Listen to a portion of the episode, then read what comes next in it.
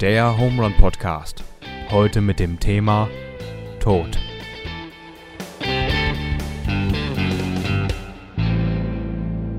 So, Deutschland sagt Hallo, Knittling sagt Hallo. Herzlich willkommen zurück zum Home Run Podcast. Heute mit dem Daniel. Hallo. Mit dem Joa, das bin ich. Und heute haben wir den Hermann mit dabei. Hallo. Hi.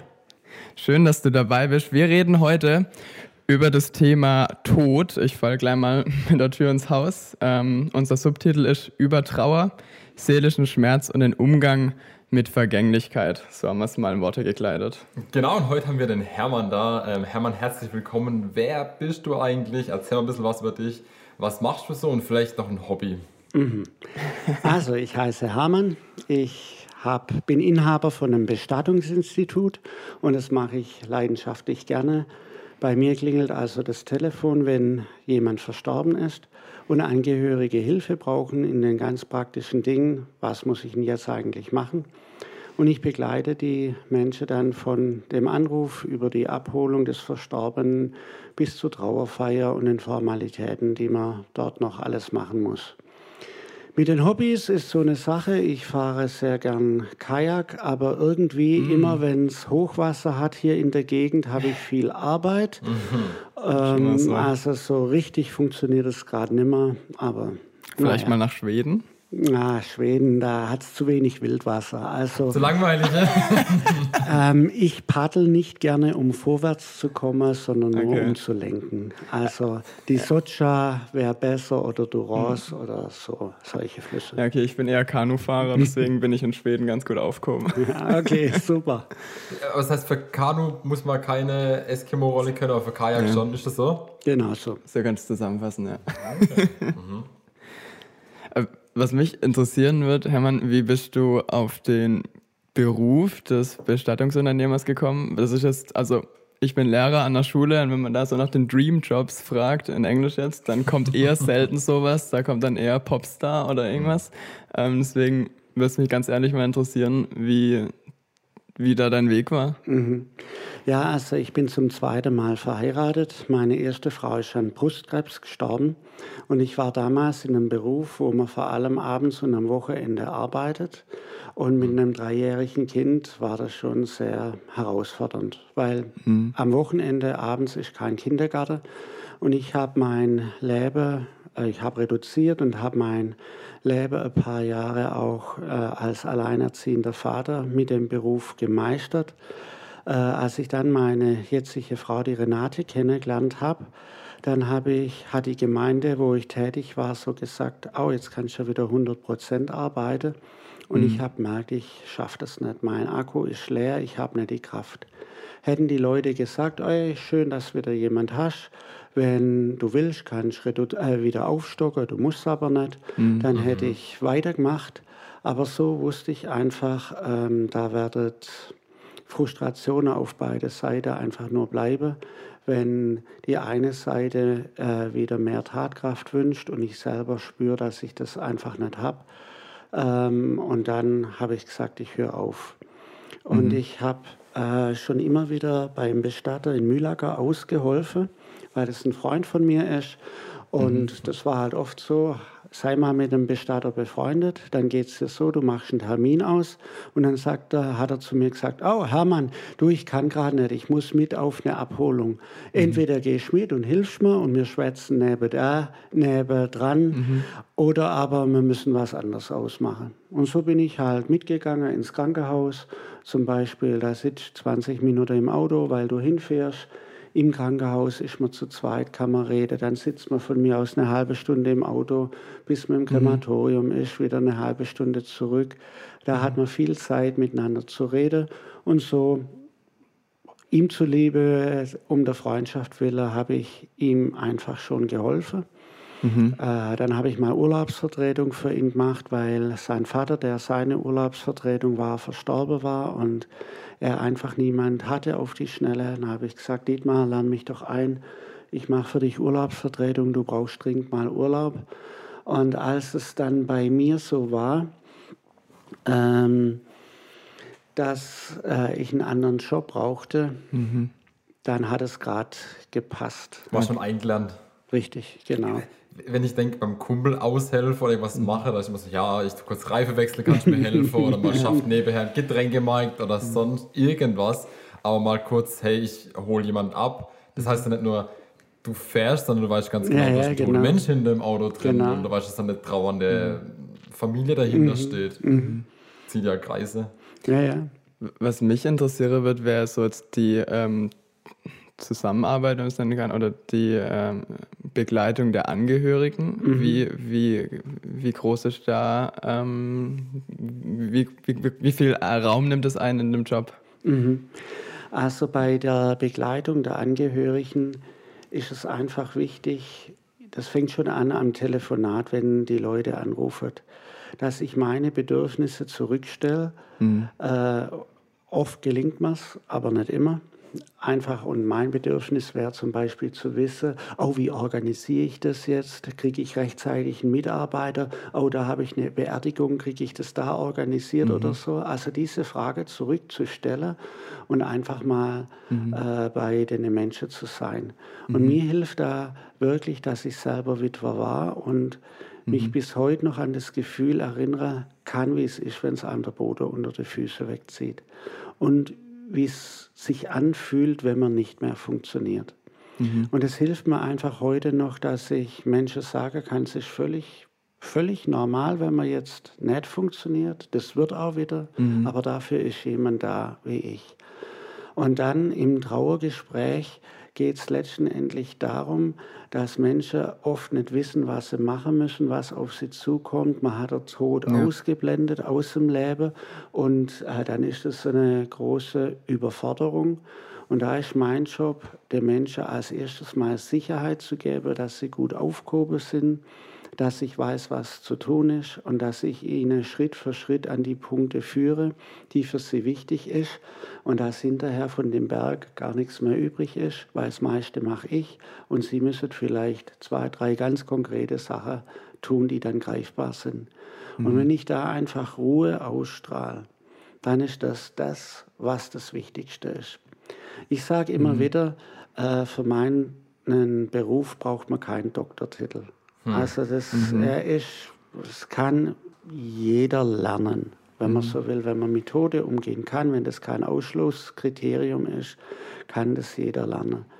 Was aber, sage ich mal, wohl nicht so einfach zu lernen ist und was für mich das Entscheidende ist, das ist eben dieser Umgang äh, mit den Angehörigen, dieses, ja, ruhig werden können, ruhig sein, ihnen auf sie einzugehen. Das ist vielleicht das Wichtigste dran. Mhm. Was bei mir jetzt auch hängen geblieben ist, dieses ähm, Zulassen, dass man mal nicht funktioniert Mhm. oder so. Ja. Das finde Ja. ich nämlich, das wird mir jetzt gerade wieder bewusst, wie das auch so, das, was immer an einen herangetragen wird als funktionierender Mensch Tag zu Tag und du wirst mit Aufgaben bedacht und viele nehmen das einfach als selbstverständlich, dass man die Aufgaben erledigt und ähm, vielleicht teilweise anders zu kommunizieren, finde ich äh, in der Hinsicht auch so im Alltag eigentlich schön.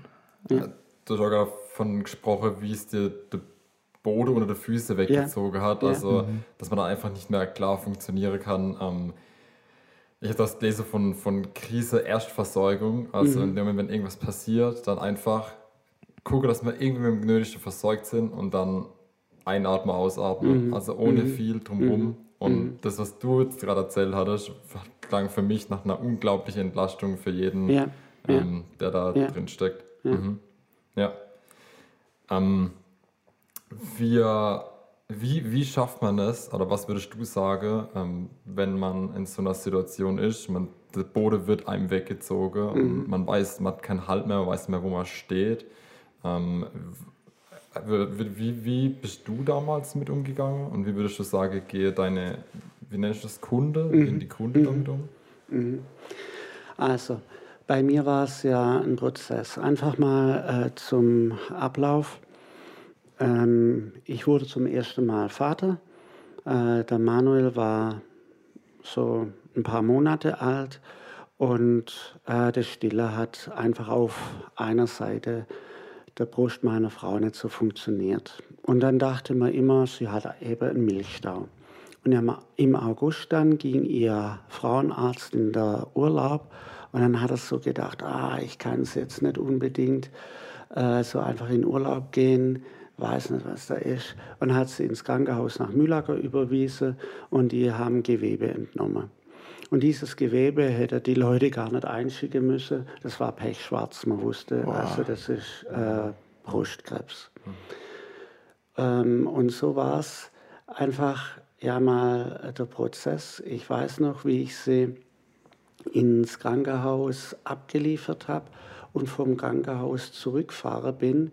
Und da war meine größte Sorge, ähm, was ist, wenn jetzt Gott nicht mehr redet. Also in meinem ganzen Leben kannte ich das, äh, dass Gott redet. Ähm, nicht immer das, was mir gefällt, okay, aber ja, das, das war eine Kommunikation äh, auf rüber und über. Und meine große Sorge war, was ist, wenn er plötzlich schweigt? Also so wie wenn man in einen dunklen Gewölbekeller vielleicht runtergeht, mhm. so ein kleines vierjähriges, mhm. fünfjähriges Kind, das da jetzt irgendwas holen soll und Angst hat. Und was macht's dann? Dann pfeift's vielleicht. Oder aber, wenn es die Stimme von der Mama hört, du Mama, bist du da? Mhm. Gell? Mhm. Dann kann man auch, sage ich mal, in einen dunklen Keller oder durch einen dunklen Gang. Aber wenn man alleine ist, dann mhm. ist die Angst vielleicht übermächtig. Und meine große Sorge war, was ist, wenn Gott nicht mehr redet? Also wenn ich jetzt alleine wäre. Aber was war? Gott hat zu mir geredet. Also das, äh, das Erste war, dass, ähm, wo wir dann diese Diagnose äh, Brustkrebs bekommen haben, das war dann äh, so, ein Monat vorher in der Tageslese war die Ges Geschichte von Hiob dran. Und mhm. äh, bei Hiob heißt es ja, wie er ganz schwere Sachen erlebt. Der verliert ja an einem Tag seinen ganzen Besitz mhm. und aber auch alle seine Kinder. Äh, und das bricht ihm das Herz. Aber als Reaktion darauf sagt er, der Herr hat es gegeben, der Herr hat es genommen, der Name des Herrn sei gelobt. Und ich könnte euch noch genau die Stelle beschreiben, äh, wo mir das so ins Herz gefahren ist. Dieses Hermann, das gilt jetzt für dich. Und dann habe ich mhm. zuerst unter Tränen alleine und dann mit meiner Frau zusammen das festgehalten. Gott, du kannst mir meine Frau nehmen, du kannst sie lassen, ich lobe dich trotzdem. Oder ein anderes Gebet von mir war einfach, hey Gott, du könntest doch einfach so wegnehmen. Ja, könntest doch einfach das mhm. wegmachen. Und mir war es, wie wenn er sagt, dass er das nicht tun wird. Mhm. Also klar, mhm. dieses Reden, wenn du so willst, hat mir nicht gefallen. Ich hätte es gerne lieber gehabt, dass einfach schwuppen, Wunder, alles gut. Mhm. Aber weil ich gespürt habe, dass er zu mir redet. Mhm. So bin ich durch die Zeit gekommen. Wie dieses Kind, ja, das musste durch einen dunklen Kellerraum laufen oder durch einen äh, dunklen Kellergang, mhm. aber er hörte eine Stimme und wusste, er ist nicht allein. Und das ist das gewesen, was mich über Wasser gehalten hat.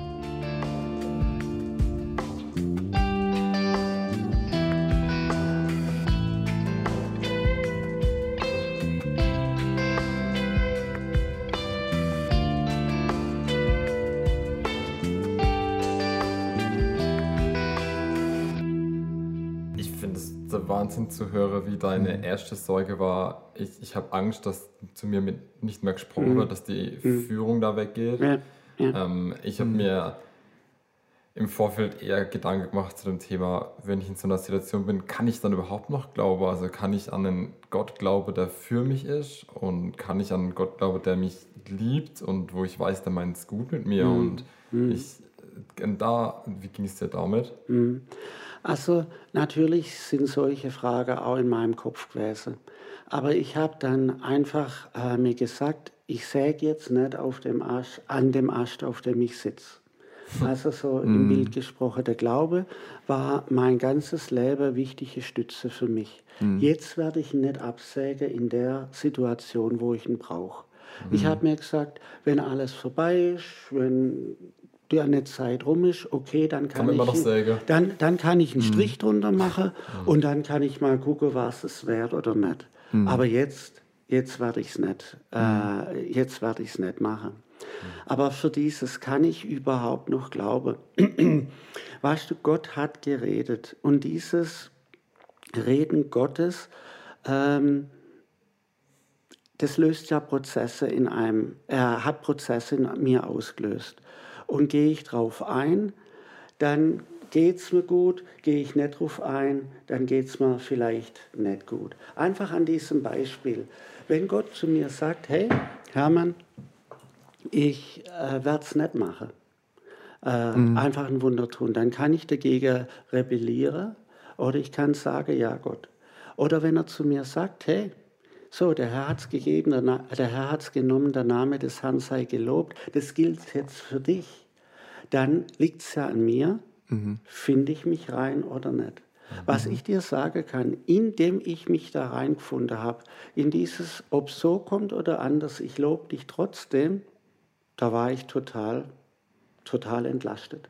Ich mache es mal an einem Beispiel fest. Ich habe einen Kollege gehabt, äh, der hat mich angesprochen und gesagt, ah, Hermann, wie geht's dir denn so? Und mhm. ich sagte, ja gut. Weil, du, ja, ja. so war das. Ja. Und dann paar Monate später fragt er wieder, Hermann, wie geht's dir? Und ich, ja gut. Gell? Und der, der ist dann richtig böse geworden. Ah, du kannst doch echt sagen, wie es dir geht und so. Ja. Und an dem seiner Reaktion habe ich erst gemerkt, ja, so ein Mist. Hm. Mir geht's ja wirklich gut.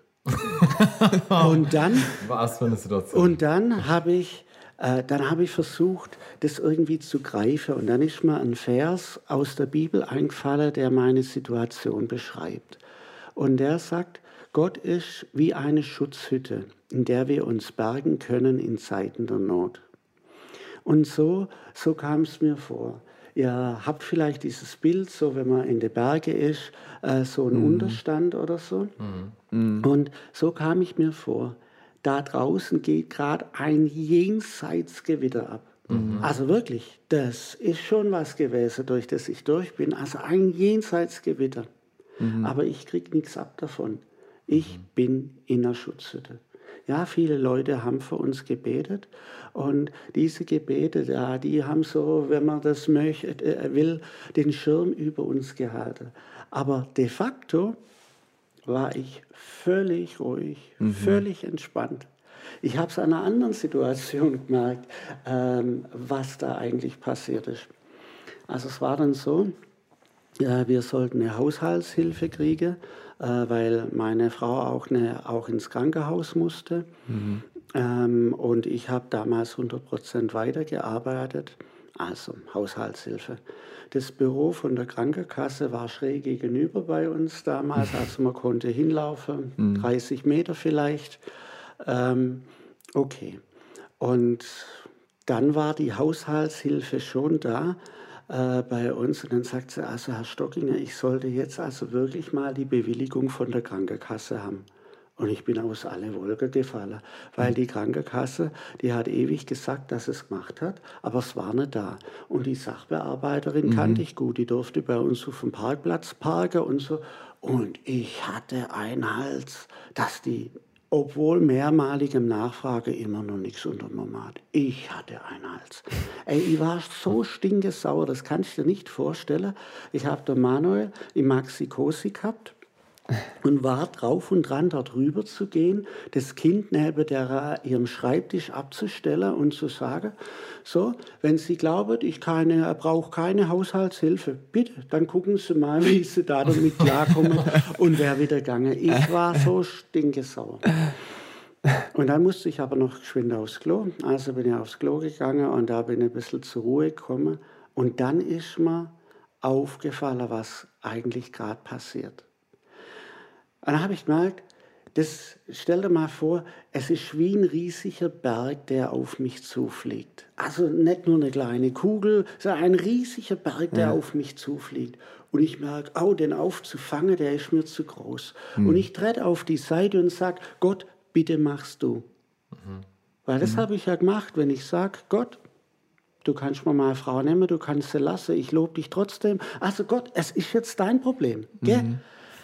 Also, Aber so die Kleinigkeiten, die kann ich ja selber. Also so Formulare ausfüllen, Bewilligungen von Krankenkasse, das kriege ich ja selber hin.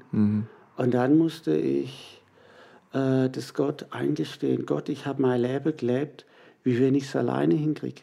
Aber ich merke gerade, ich krieg's auch die Kleinigkeiten nicht alleine hin. Und jetzt überlasse ich mich dir, bitte fügest du. Und dann bin ich als ganz anderer Mensch zu dieser Krankenkasse rüber und habe auch den äh, Schrieb mit rübergebracht. Und, und ich glaube, das ist einfach, Gott fordert uns heraus in viele Dinge in unserem Leben. Und wenn wir uns auf diese Herausforderung einlassen, dann ist es seine Kraft, die uns, die uns trägt, die uns durchträgt. Dann ist es dieses Pfeifen, dann hört man ihn, er ist noch da. Wenn ich aber meine, das selber hinkriegen zu müssen, also dann öffnet sich ein Abgrund. Und in den habe ich auch mal reingeschaut, aber da, äh, das will man nicht, das will man einfach nicht. Ja, Ich glaube, gerade dieses, dieses Loslassen, das fällt einem sehr schwer. Oder wenn man so meint, mit beiden Beinen im Leben zu stehen, das ist ja oft auch so ein bisschen eine Illusion, die man, die man hat, dass man so alles kontrolliert und alles in der Hand hat. Ja. Und das finde ich gerade, ähm, wenn man über das Thema, Thema Tod und das, seine eigene Ja. Vergänglichkeit Ja. nachdenkt, manchmal wird mir das bewusst, dass ich in einem Körper stecke, Mhm. der krank werden kann, ähm, der nicht se- selbstverständlich ist, dass ich morgens aufstehe. Ja. Und in den Momenten, wo mir das bewusst wird, ist wie ironisch, fühle ich mich aber gleichzeitig ähm, diese Schwäche, die ich anerkenne Ja. in dem Moment, Ja. das ähm, tut mir als Mensch extrem gut und auch zu sagen, es ist schön, dass ich gerade funktioniere, aber es kann auch Ja. sein, dass ich mal nicht funktioniere. Ja. Und das, ähm, ich finde deswegen das Nachdenken über den Tod ähm, Ja. in der Hinsicht schon sehr bereichernd. Ja. Du hast gerade über das Loslassen geredet und Ja. dass es so schwer fällt. Ich glaube, das liegt halt daran, dass man es halt nicht lernt. Also wer, wann musst du im Leben irgendwas loslassen? Normal geht es eher um das Festhalten. Du hältst dich an irgendwas fest, was wir unsere Gesellschaft wenn wir Ja. nicht festhalten würde, zusammenhalten, vielleicht Ja. auch mal zurückhalten Ja. und, und alles hält ähm, und dann auf einmal soll man das Gegenteil machen. Ähm, und du hast auch den, den Weg beschrieben, wie das den ähm, Leuten schwerfällt, loszulassen, die eigentlich ihr ganzes Leben lang nur ähm, halten durfte oder halten musste. Und ähm, was ist nach deiner Meinung wichtig bei dem Abschied? Also was würdest du sagen, ähm, warum ist auch der Abschied so wichtig? Ähm, Also das Loslassen, ja. Also, ich glaube, das Gute ist einfach echt zu sein und sich der Zugang zu seinen Gefühlen erlauben. Ähm, und ich glaube, das ist äh, schwer, was vielleicht auch vor allem Männer schwer fällt, weil wir haben ja dann doch eine Kultur, wo es so Sätze gibt wie ein Mann weint nicht oder ein Junge weint nicht oder ein Indianer kennt keinen Schmerz oder so. Also mir merke, da, da ist schon was in der Kultur, das vielleicht vor allem Jungs das äh, schwer macht, nur keine Schwäche zeige und wir deshalb auch keinen Zugang zu unseren Gefühlen haben. Und überall da, wo das ist, stehen wir uns selber im Weg. Weil das Normalste, wenn du ein kleines Kind anguckst, wenn äh, sich das wehtut, dann schreit einfach, aber dann rennst zu Mama. Und äh, vielleicht habt ihr kleine Geschwister gehabt oder selber Kinder schon oder so, dann tust du doch mal wieder vor Augen führen. Meine Kleine, die hat sich so richtig schrecklich wehgetan. Und das hat richtig wehgetan. Und dann rennt sie schreiend zur Mama und die Mama singt Heile, Heile Segen, drei Tag Regen, drei Tag Sonnenschein. Gell? So die, diese Reime. Und dann wird sie ruhig auf der Schoß von der Mama. Und ich denke, das müsste doch eigentlich noch wehtun. Aber irgendwie, sie wird ruhig auf der Schoß der Mama. Jetzt mach aber im gleichen Alter äh, das andere, dass die Mama nur aus dem Zimmer rausgeht. Also sie verletzt sich nicht mal, aber sie geht nur aus dem Zimmer. Und sie würde in Existenzangst schreien. Und da würde Schreien nicht aufhören. obwohl ihr eigentlich nichts fehlt. Mhm. Da merken wir, was eigentlich unsere Bedürfnisse sind. Mhm. Wir kommen mit Schmerz vielleicht viel besser klar, als wir denken, mhm. aber mit diesem Fall ins Bodenlose viel mhm. weniger. Und es hat mal einer gesagt, man bewältigt diese Prozesse ähm, in dem Maße gut, je schneller man zurück in den Schoß der Gemeinschaft findet. Mhm. Also wenn du wissen willst, wie weit du in einem Trauerprozess bist, dann wirst du einfach sehen, die, die alles alleine miteinander ausmachen, die mhm. haben einen weiteren Weg, die haben einen mhm. schwereren Weg als der, der sich seinem Umfeld antun kann. Mhm. Ob es jetzt gerade gut ist, wie er sich verhält oder schlecht, das spielt gar keine Rolle, aber mhm. der einfach sich seinem Umfeld antun kann. Mhm. Je schneller du zurück in den Weg der Gemeinschaft findest. Mhm.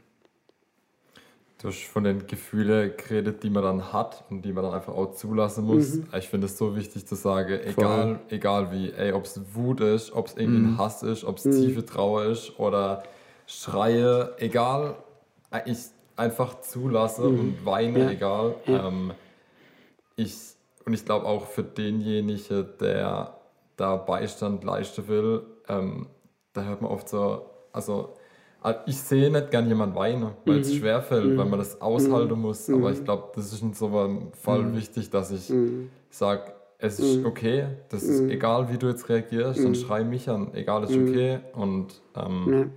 ich bin da. Das ist wichtig, also lasst es zu und unterdrückt nichts. Ja, ich glaube, das ist gut. Ja, ich finde auch, haben wir immer wieder mal gesagt, dass wenn man sich so gegen die äh, Gefühle stellt, die man hat, ähm, dass das auf lange Sicht halt auch nicht zum Ziel führt, mhm. ja. sondern dass man, sobald man ein Gefühl, Gefühl anerkennt, du hast ja gerade mhm. vorhin auch gesagt, in deiner mhm. Situation, sobald du gesagt hast, egal in welche Richtung mhm. es geht, ich stelle mich der mhm. Situation und, ja. Ähm, und in dem Moment bist du, bist du auch ruhig geworden. Ähm, das finde ich, das, das hat, da liegt extrem viel Kraft auch drin. Und auch Wahrheit im Christentum, wir reden von ähm, Klagepsalme, wir haben 150 Psalme ja, und ja. ich weiß nicht, wie viel, 60 oder so davon sind, sind Klagepsalme. Mhm.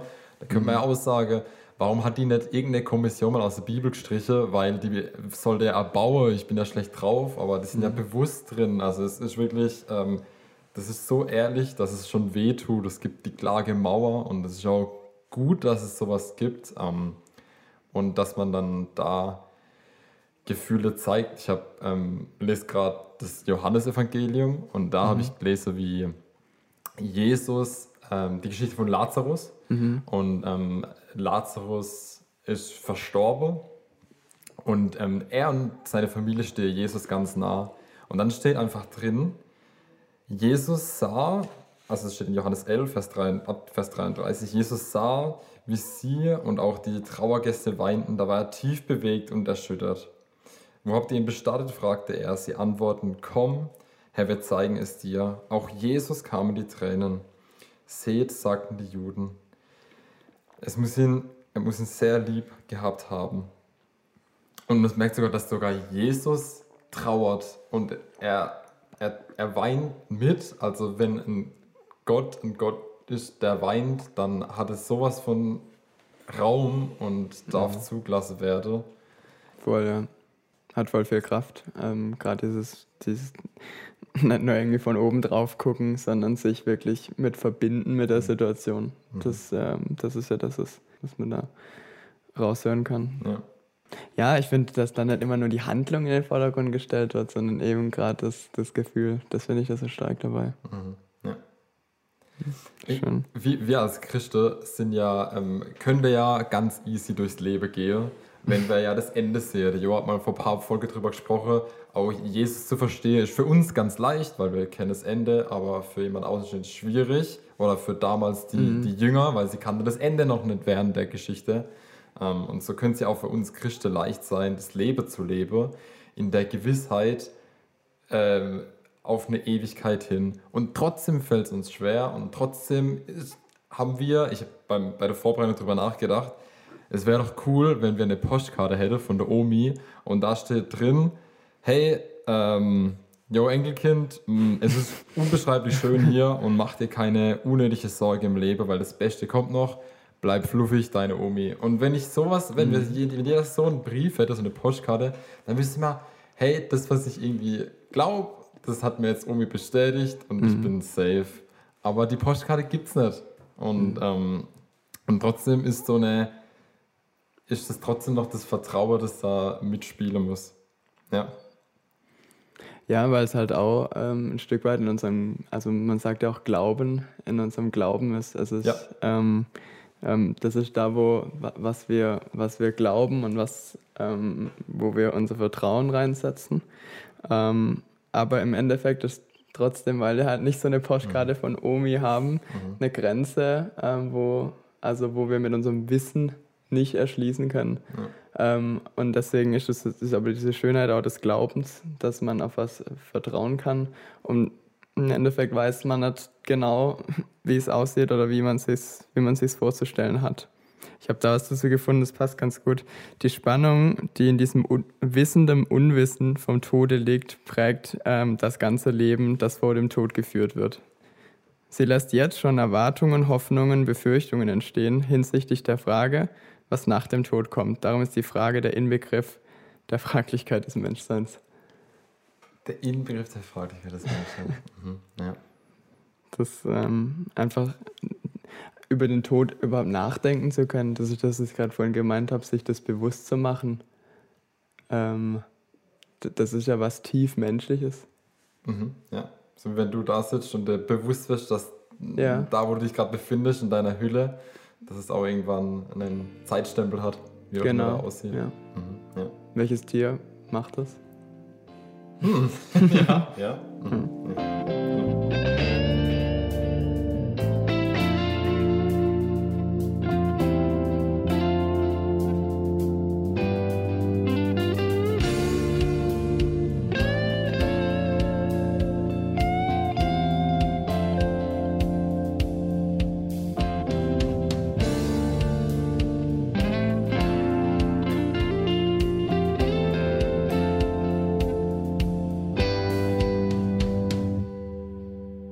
Ich wollte dich mal fragen als Profi.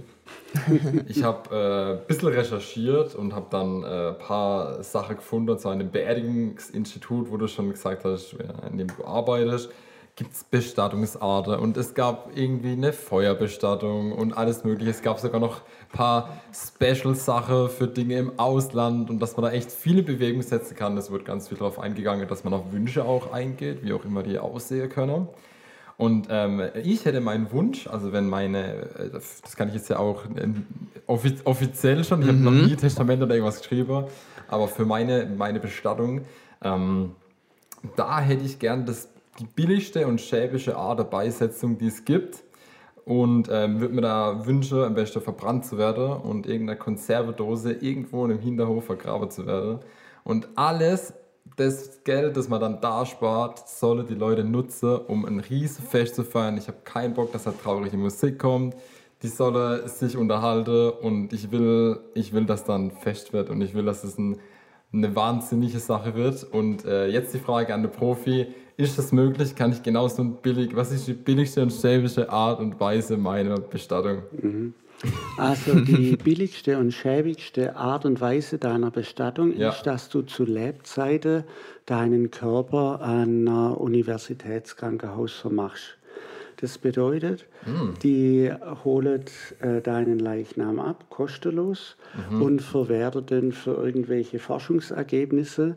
Äh, es gibt kein Grab, es gibt nichts, da kommt nichts irgendwie zurück, kostet gar nichts. Also das ist die Bestattung, wo gar nichts kostet, wo du keinerlei Grabpflege hast und wo du dir auch noch sagen kannst, an meinem Körper können nachwachsende Medizinstudenten was lernen. Also das wäre Top-Favorit, so günstig kriegst du sonst nie. Okay, dann da, danke für Tipp. Das muss ich mir aber trotzdem nochmal überlegen. Da würde ich jetzt, Jetzt- mal nicht zusagen. Jetzt habe ich aber mal eine Rückfrage, weil Ja. ich finde, ähm, so eine Bestattung ist ja auch was für deine Für Angehörigen. Ja, mhm. Ähm, ich meine, wie gesagt, das sind wir jetzt gerade, ähm, würde mich aber auch ein bisschen deine Meinung dazu gleich noch interessieren. Und ich würde gern eigentlich, ähm, klar, finanziell, aber da frage ich mich auch wieder, was ist jetzt Geld? Also wie verwendet man, also das Geld, das dann verwendet, du hast ja gesagt, das soll kein finanzieller Aufwand sein. Ganz okay. kurz, mhm. ja. Mhm. Ich frage mich aber auch, was meine Angehörige vielleicht ähm, gut tut, mhm. weil mein Tod ist ja vor allem auch was, was meine Angehörigen, weil, weil ich bin weg ja. von dieser Erde, mhm. ähm, aber meine Angehörigen sind noch da und die müssen damit leben und ähm, vielleicht ist das für, sage ich jetzt mal, fiktiv dein Kind, was ganz mhm. Schlimmes, mhm. wenn du als Konservendose irgendwo in einem Hinterhof, ich weiß, du hast das auch überspitzt ja, gerade gesagt, ja, ja. Ähm, weißt du, irgendwo hingegraben bist. Mhm. Selbst wenn es vielleicht dein Wille ist. Das, ich finde es ein bisschen schwer ab. Also ich finde, theoretisch, bestenfalls finden Gespräche vorher statt. Ich glaube auch, also ich würde ich würd schon nochmal erklären, warum mhm. ich das vielleicht ganz gut fände.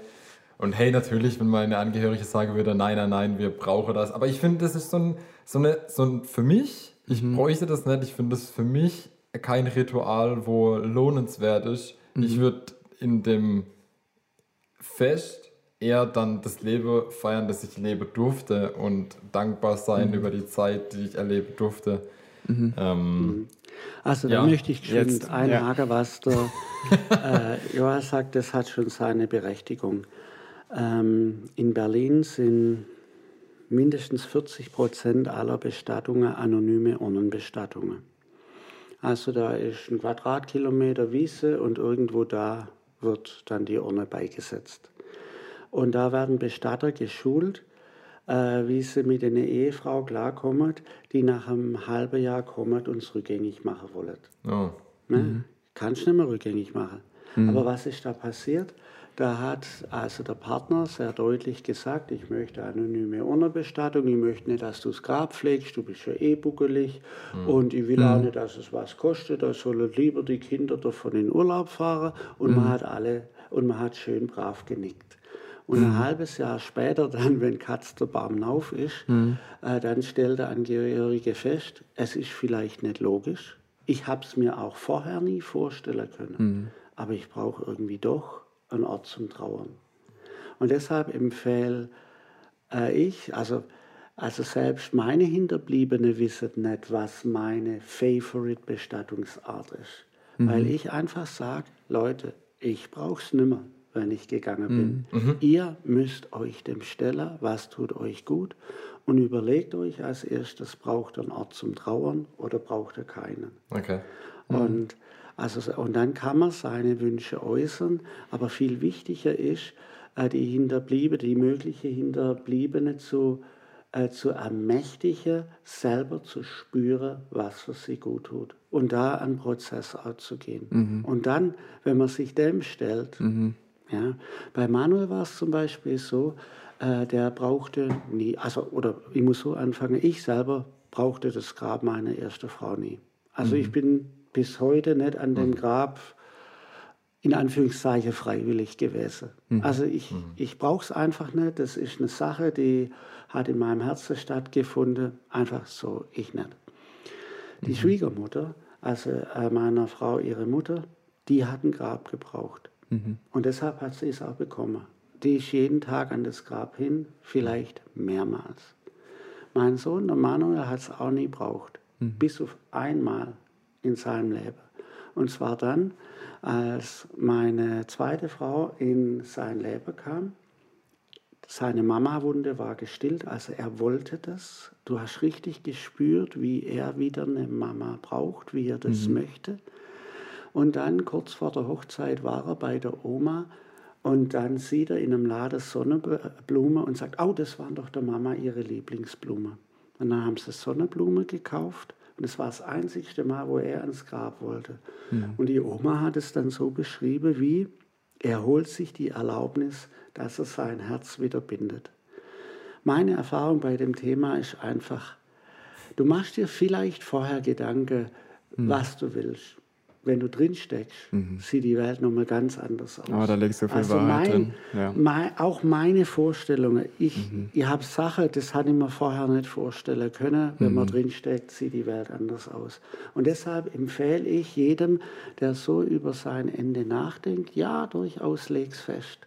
aber ermächtige die, die um dich trauern, dass sie zu sich stehen, was die wollen. Weil das ist viel schwieriger, Ja. als selber zu sagen, das will ich oder das.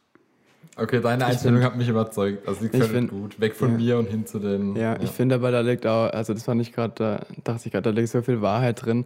Man stellt sich Dinge vor, wie sie mal sein werden und dann passiert's und dann ist alles so anders. Und du, du fragst dich manchmal, was du als Mensch dir eigentlich anmaßt, verstehen zu können und so. Ja. Deswegen bin ich auch so froh, dass du da bist, Hermann, weil ähm, ich habe mir echt viele, ich, ihr seht es leider nicht, ich habe mir viele Notizen gemacht, viele Gedanken, weil ich versucht habe, weil ich versuchen möchte, auch dem Thema irgendwie gerecht zu werden, aber es ist halt ein Stück weit sehr schwer greifbar. Ähm, und deswegen möchte ich auch das Letzte, was ich heute möchte, ist von oben herab irgendwie ähm, über das Thema zu sprechen, so abstrakt, ähm, weil es eben in einer konkret erlebten Situation Ja. Ja. immer eine ganz andere Dimension hat, Mhm. als Mhm. wenn jetzt hier Ja. Menschen zusammenkommen Ja. und abends Ja. drüber sprechen. Ja. Ja. Mein ähm, Kollege, mit dem ich studiert habe, Oh ja. den habe ich, ähm, der Tobias Kubach, den habe ich im Vorfeld mal gefragt, was seine Gedanken zum Thema sind. Und ähm, der hat uns einen Beitrag geschickt, den würde ich mal jetzt äh, abspielen. Weißt du, die Sache ist ganz einfach. Wenn man lernt, wie man stirbt, dann lernt man, wie man lebt. Das sagt in dem Buch, das ich vor kurzem gelesen habe, ein ALS-Patient, der kurz vor seinem eigenen Tod steht, zu einem Freund von ihm. Wenn man lernt, wie man stirbt, dann lernt man, wie man lebt. Und damit provoziert er den Freund und sagt ihm, hey, was, was zählt denn eigentlich im Leben? Was ist das, worauf es ankommt? Die, die Karriere, die man macht, die Dinge, die man in seinem Leben anhäuft, den ganzen Kram, die Autos? Oder sind es doch die Beziehungen, die das Leben lebenswert machen? Für den Mann, der die Frage gestellt hat, den ALS-Patienten, war das ganz klar. Er hat sich in seinen letzten Lebensmonaten noch Zeit genommen für all die Leute, die ihn besuchen wollten, für all seine Freunde. Darum geht es ihm im Leben, darum geht es ihm im Sterben.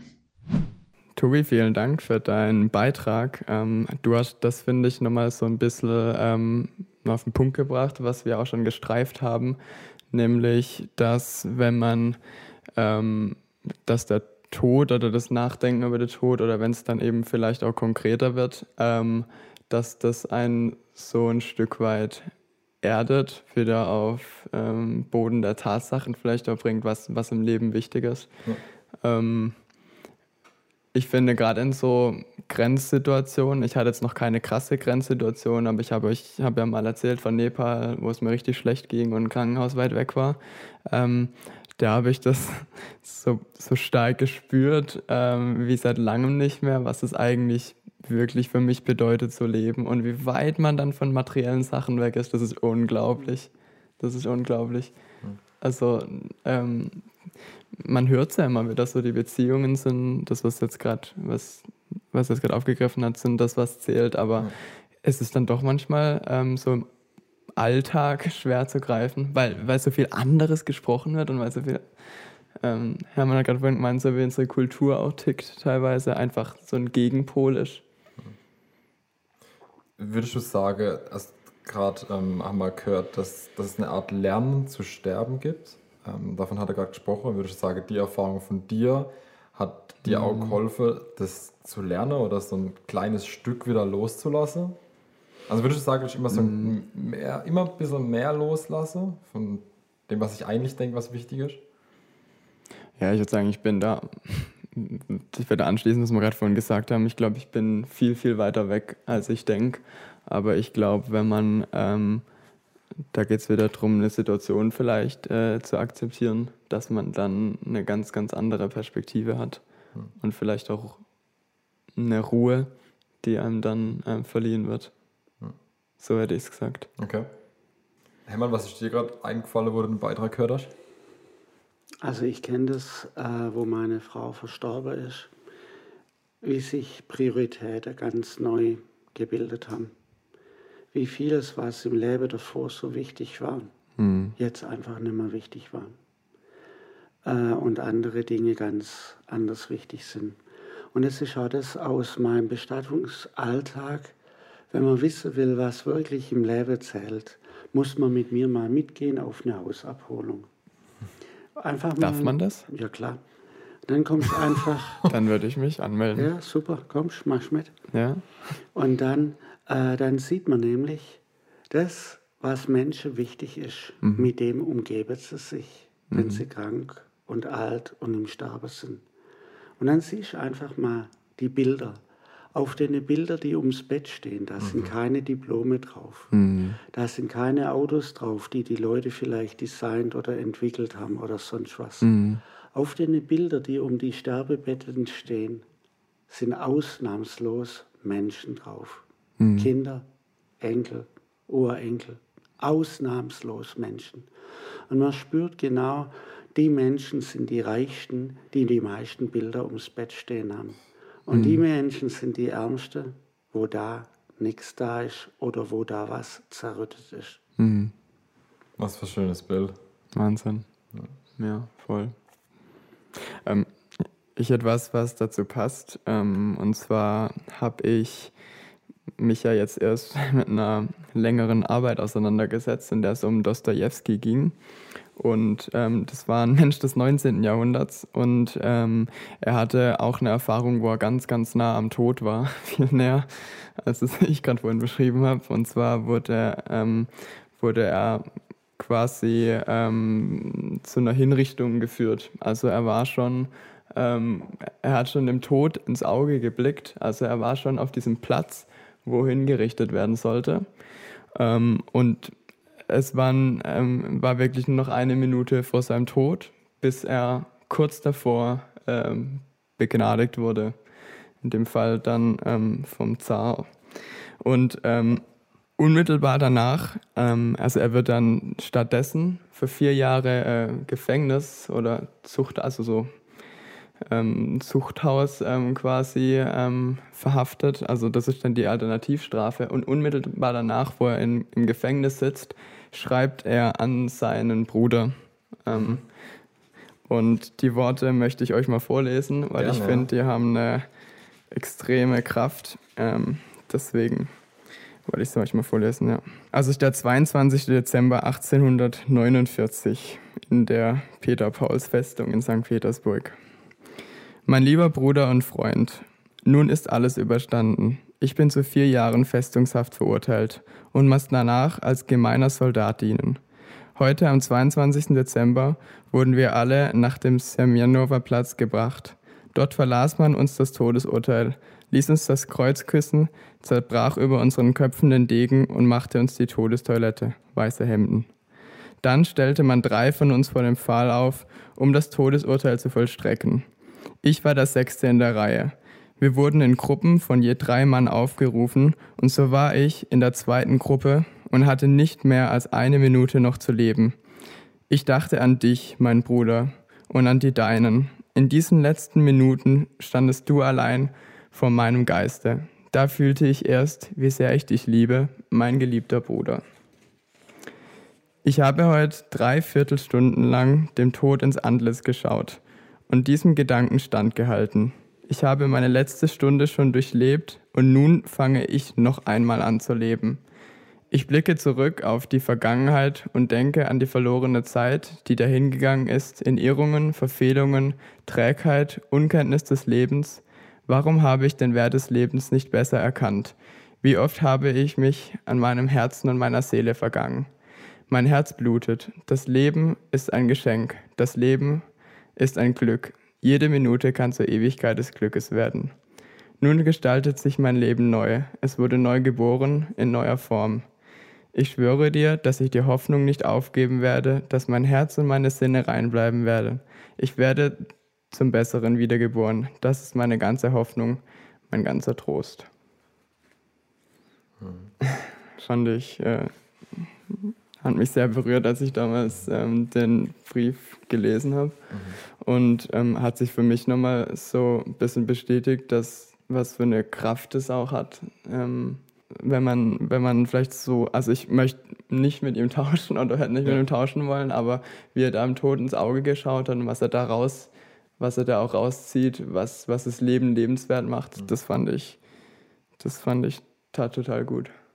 Ich finde es schön zu hören, wie er an seinen Bruder denkt. Das auch, Aber ja. andererseits auch irgendwie schade zu hören, wie er Dinge aufzählt, die er gern hätte anders machen wollen. Mhm. Also ich hätte da gern mhm. gehört, die Momente waren so erfüllt in meinem Leben und es mhm. war, und er sagt dann, also was ich sehr schön fand, das, ja. das Wichtige, so jeder Moment hat die Chance zu einem, mhm. ich glaube, ja, das ist sehr, sehr poet, poetisch, ja, sehr poetisch. Ja. Aber jeder Moment gibt jedem Moment die Chance, so einen Ewigkeitsglücksmoment äh, mhm. zu bringen. Also mhm. jeder Tag, den man aufwacht, ähm, damit zu starten, zu erwarten, also vom Leben mhm. zu erwarten, vielleicht auch von Gott zu erwarten. Mhm. Und ähm, das, das fand ich da das Schönste. Ja.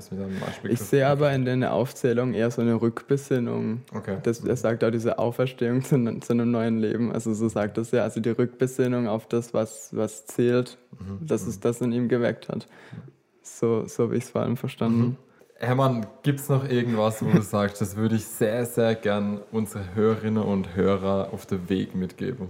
Eine, eine Sache würde ich noch gern sagen. Und zwar, wie verhalte ich mich, wenn jetzt irgendjemand in meinem Umfeld was Schweres erlebt? Mhm.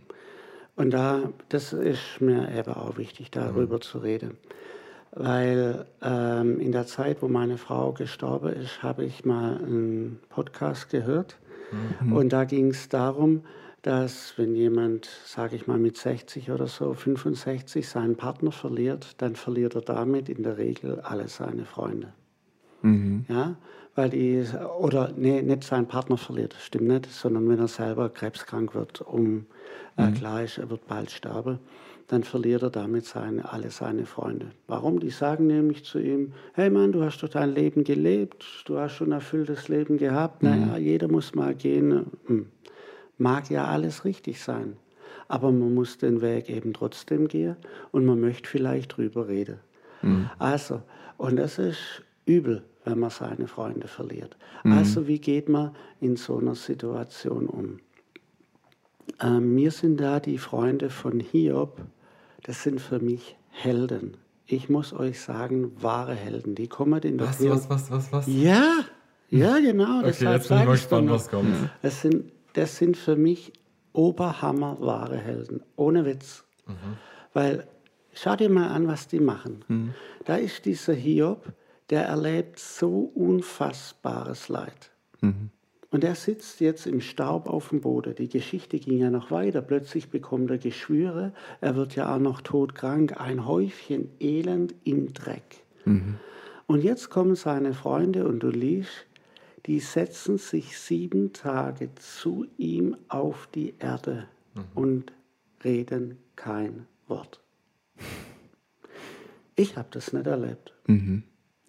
Viele meiner Freunde haben sich nicht gemeldet. Mhm. In einer Zeit, wo man sie bräuchte.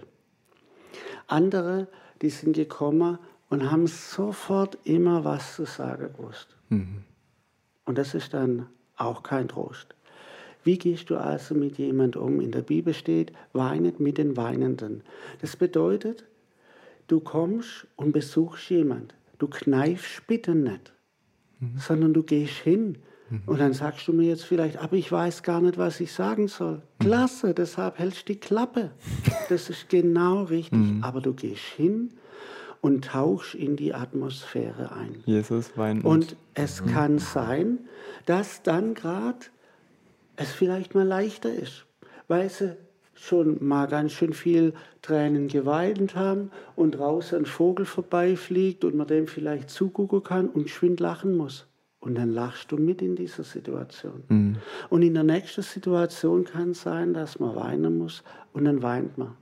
Bring bitte nicht schon vorher im Kopf zurechtgelegte Worte mit, mhm. sondern du kommst völlig leer, völlig hilflos, wie man in so einer Situation ist. Mhm. Aber komm, Und deshalb sind die Freunde von Hiob für mich wahre Helden, weil sie sind gekommen, sie haben sich in der Dreck zu ihm gesetzt, nicht so von oben runter, mhm. nicht mal schnell, schnell, mhm. sieben Tage mhm. schweigend neben dem dran.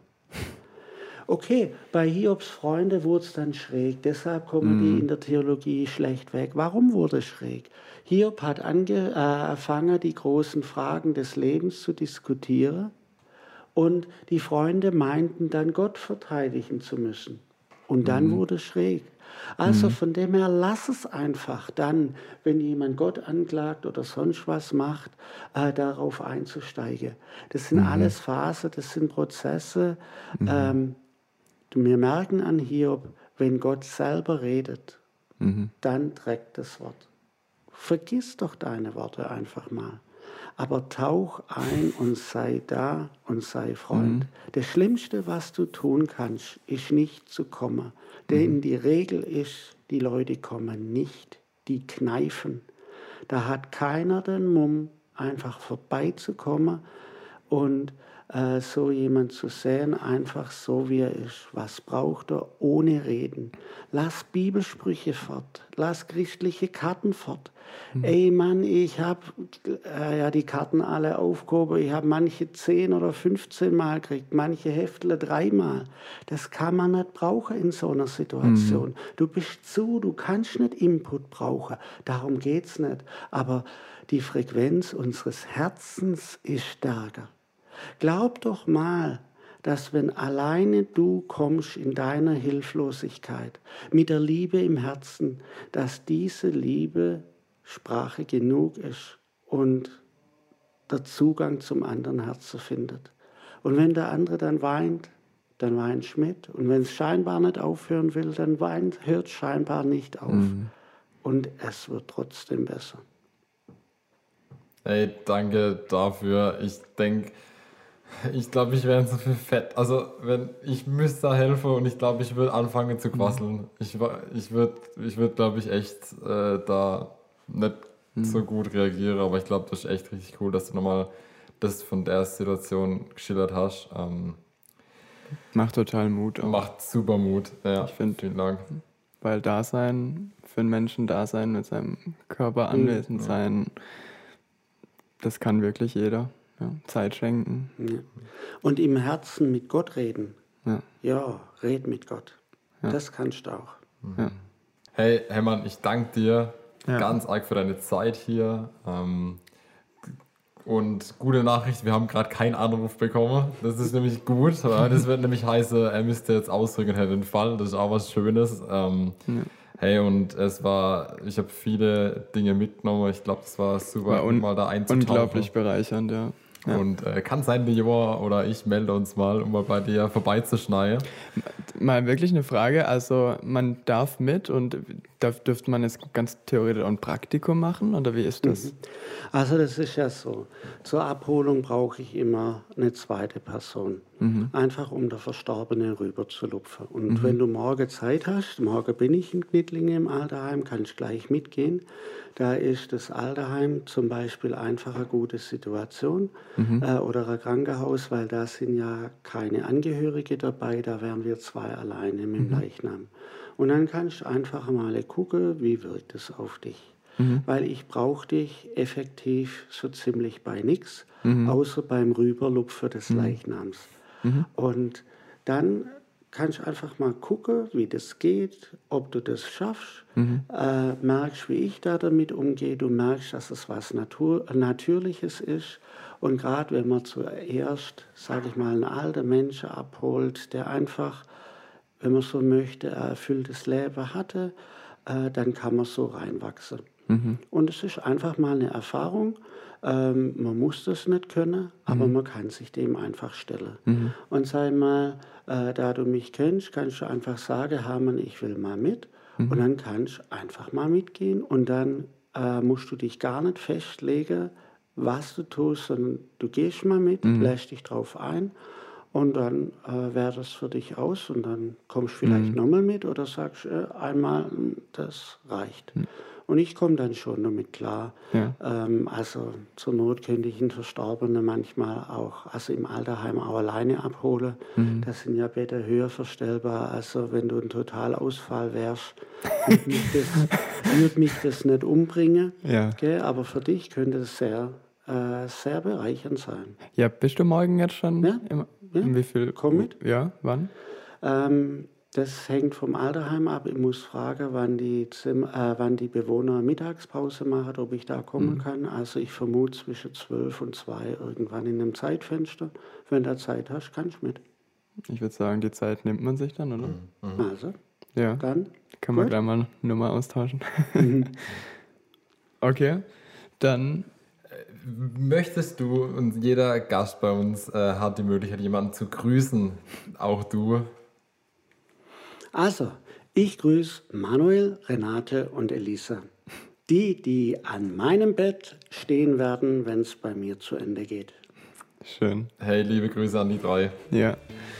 Dann ähm, hören wir uns wieder nächsten Montag. Schön, dass ihr eingeschaltet habt und bis dann. Bis dann, ciao. Tschüss.